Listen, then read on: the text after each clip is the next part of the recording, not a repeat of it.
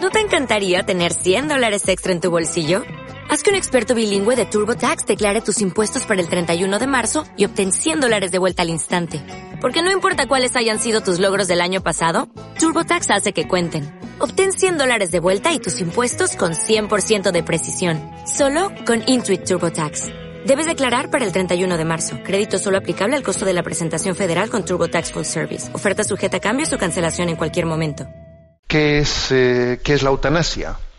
Entonces aquí se da una definición de la Organización Mundial de la Salud que coincide plenamente con la definición asumida por la Sociedad Española de Cuidados Paliativos, ¿no? en la que se dice que la eutanasia es la provocación intencionada de la muerte de una persona que padece una enfermedad avanzada o terminal, ¿no? Una provocación intencionada de la muerte. A petición de esa persona, en un entorno médico, se le, eh, se le provoca, eso es la eutanasia, ¿no?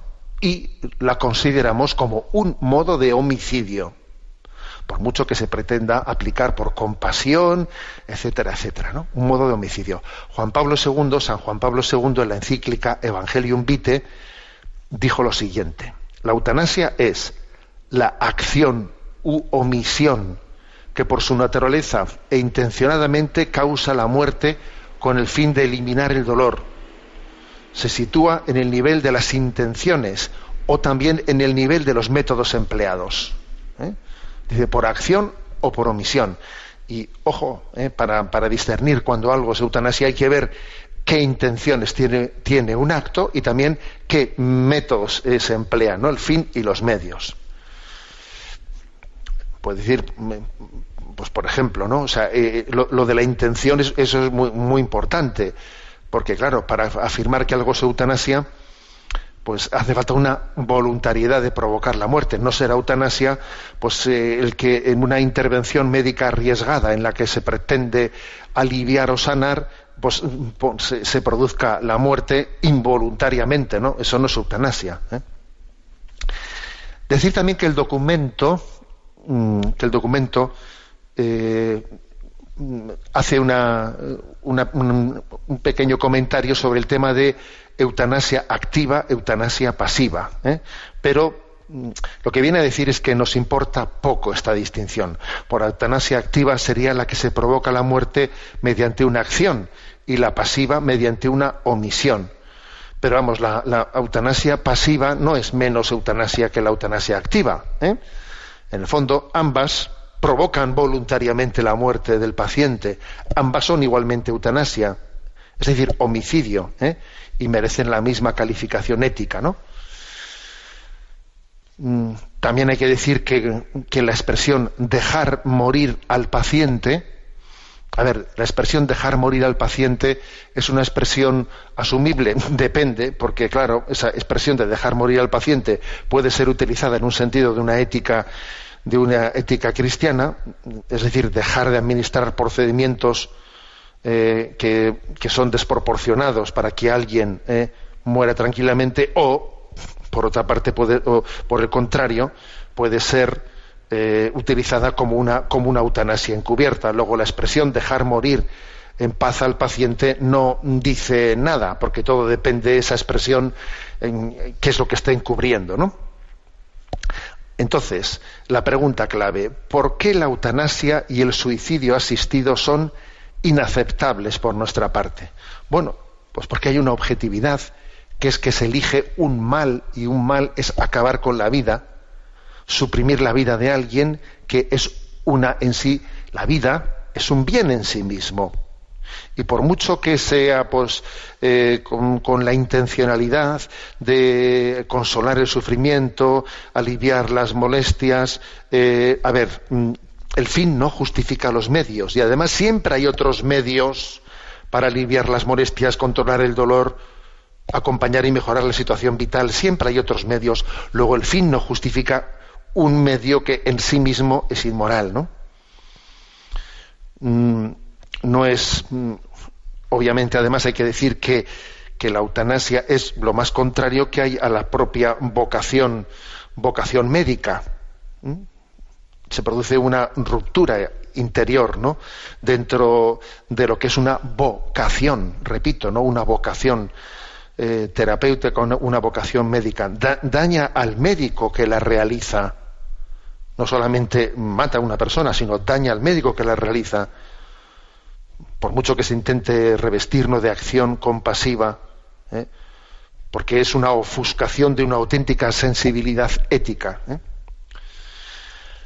Además, otra cosa que este documento afirma, que la eutanasia afecta a la relación médico-paciente. Claro que afecta, porque socava una relación de confianza. Claro, pues el paciente tiene que tener la conciencia de que el médico siempre está para ayudarle en un problema de salud, ¿no?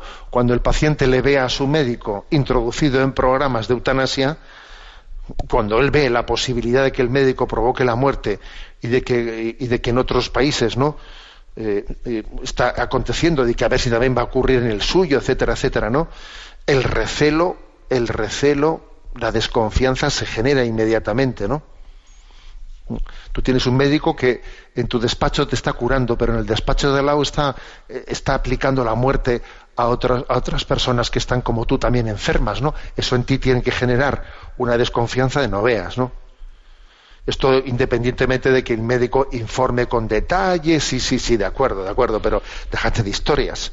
Ese mismo médico que a ti te está ayudando a vivir, a otro le está, está asistiendo para suicidarse. Luego, a ver, eh, esa generación de confianza está, está quebrada, ¿no? También la eutanasia afecta no solo ¿no? al médico, también afecta a la familia a la, familia que, que obviamente eh, tiene, tiene una crisis interior fácilmente porque la vocación, ¿eh? la vocación de la familia a ser, eh, a ser un lugar en el que se exprese el amor, la solidaridad, la generosidad, pues de repente entran, entran a través de la eutanasia la posibilidad de que se introduzcan motivos egoístas, egoístas, para la decisión de apoyar la eutanasia de un ser querido. Puede haber montones de motivos egoístas, ¿no? Que si la supresión de una carga, que si una herencia, que si ahorrar gastos. Madre mía, de repente entran un montón de parámetros en los que la familia deja de ser, deja de, deja de ser percibida como una referencia de amor, amor gratuito amor gratuito. De repente entra todo eso está mezclado en la decisión que finalmente se vaya a tomar. Bueno, pues mm, el documento continúa con algo que también me parece muy importante y es que la admisión de la eutanasia y del suicidio asistido para supuestamente casos extremos abre la puerta a que se vaya aplicando sucesivamente ¿no? a situaciones cada vez menos extremas. Esto siempre ha sido así, ¿no?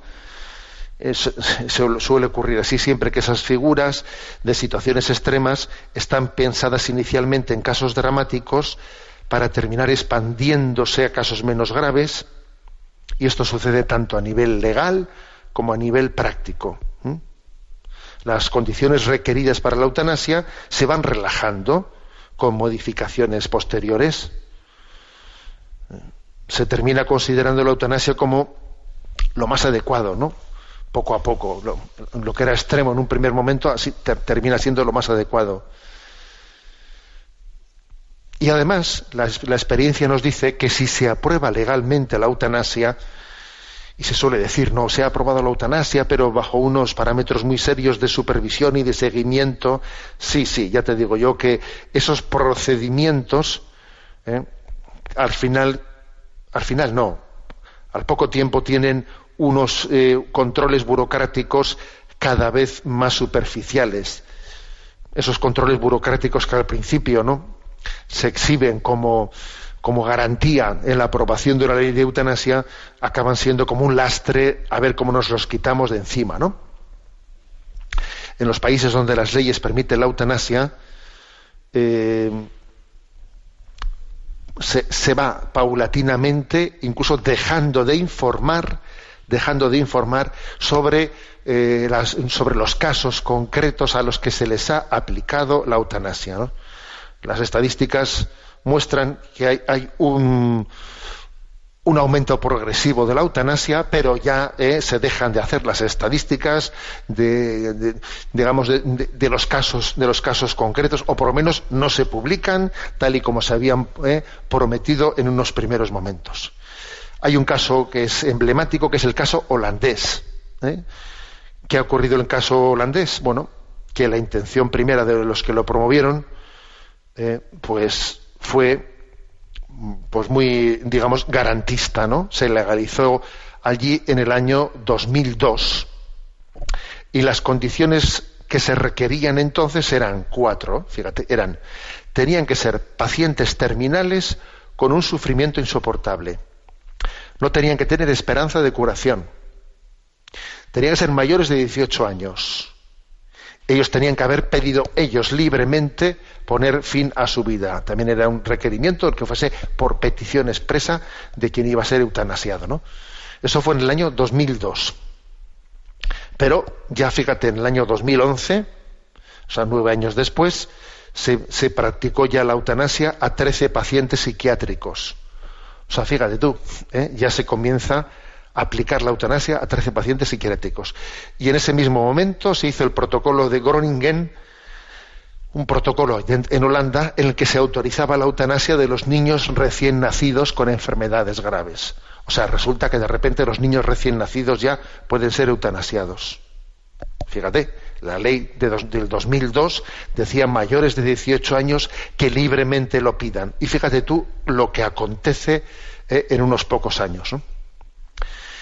recientemente, eso fue en el año 2011, ¿no? O sea que en nueve años, fíjate cómo había cambiado la cosa. Ahora han pasado otros ocho años más y entonces en, Holanda se aplica la eutanasia por problemas psicológicos ¿eh? y no físicos. ¿eh? Incluso, por ejemplo, ha habido un caso de alguien que ha, solicitado la eutanasia por, no, que es al quien se le ha aplicado la eutanasia por infelicidad senil alguien que tiene 84 años y dice, tengo una infelicidad senil y se le aplica la eutanasia. Y también se ha aplicado la eutanasia por dolor existencial.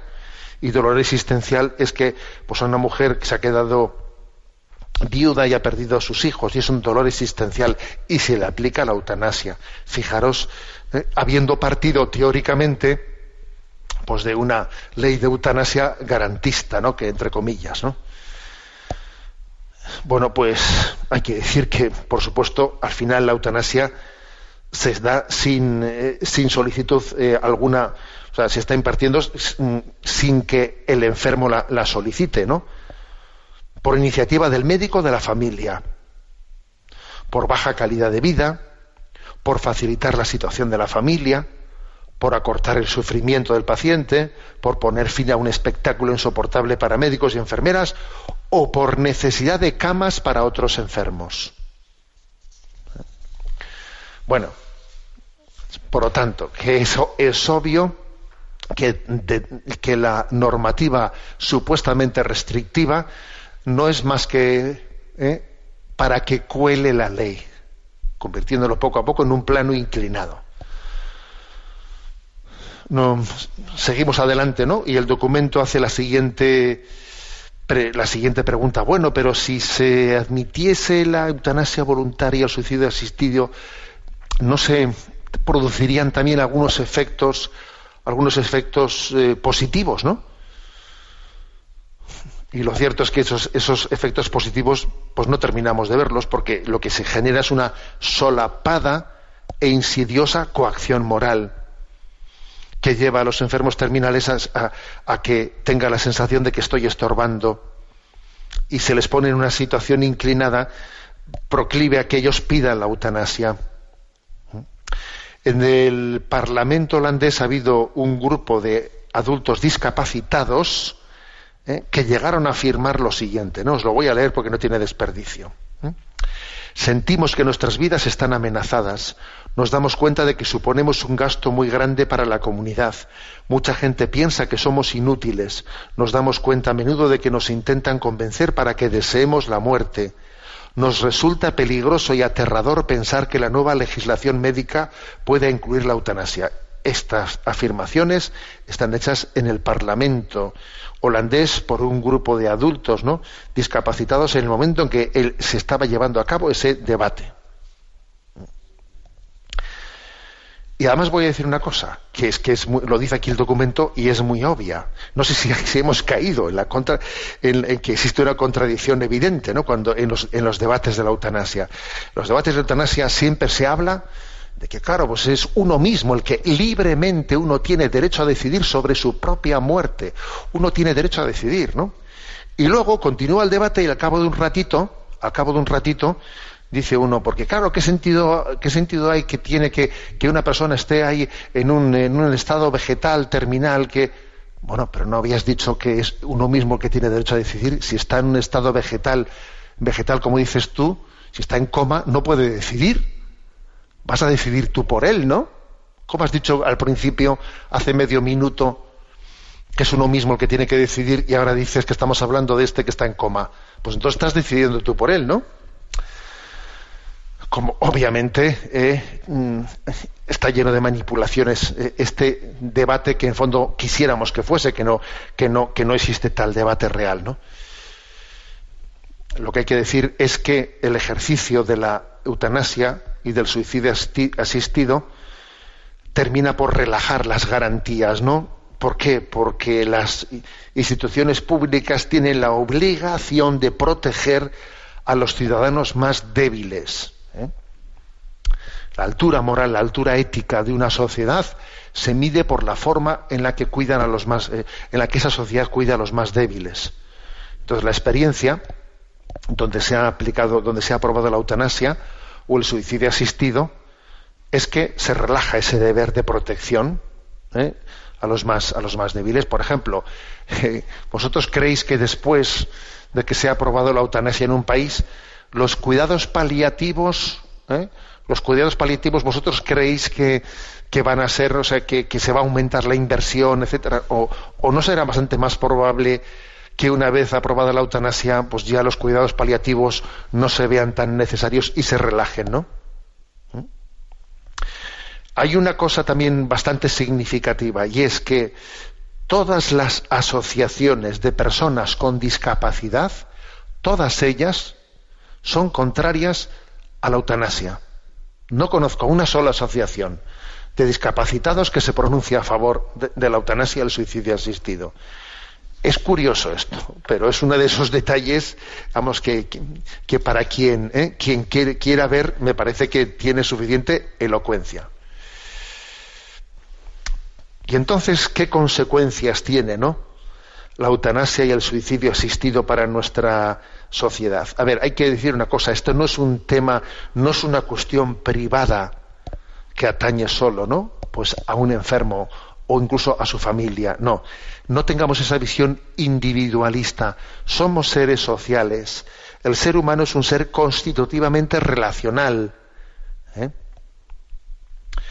y entonces la eutanasia y el suicidio asistido es algo que daña en gran medida a nuestra vocación social que hiere los vínculos de la sociedad, que de este modo se deshumaniza. En días anteriores, no, pues envié a redes sociales una cita de Unamuno ¿eh? eh, que me pareció muy interesante, ¿no? En la que él decía que uno no tiene derecho a suicidarse, porque no se suicida, se suicida solo para él, sino que también se suicida para los demás. ¿Eh? Y entonces viene esa famosa frase de San Agustín, ¿no? Yo soy yo, pero no soy mío. No soy mío, soy yo, pero no soy mío. Yo soy para los demás, soy, soy, soy de Dios y soy para los demás, ¿no? Me pareció pues una, eh, una expresión de un amuno muy interesante. Uno no se suicida solo para él, se suicida también para los demás. Y claro, yo no tengo derecho a tal cosa, porque yo soy yo, pero no soy mío. ¿eh? Every day we rise, challenging ourselves to work for what we believe in. At U.S. Border Patrol, protecting our borders is more than a job, it's a calling. Agents answer the call, working together to keep our country and communities safe. If you're ready for a new mission, join U.S. Border Patrol and go beyond. Learn more at cbp.gov/careers.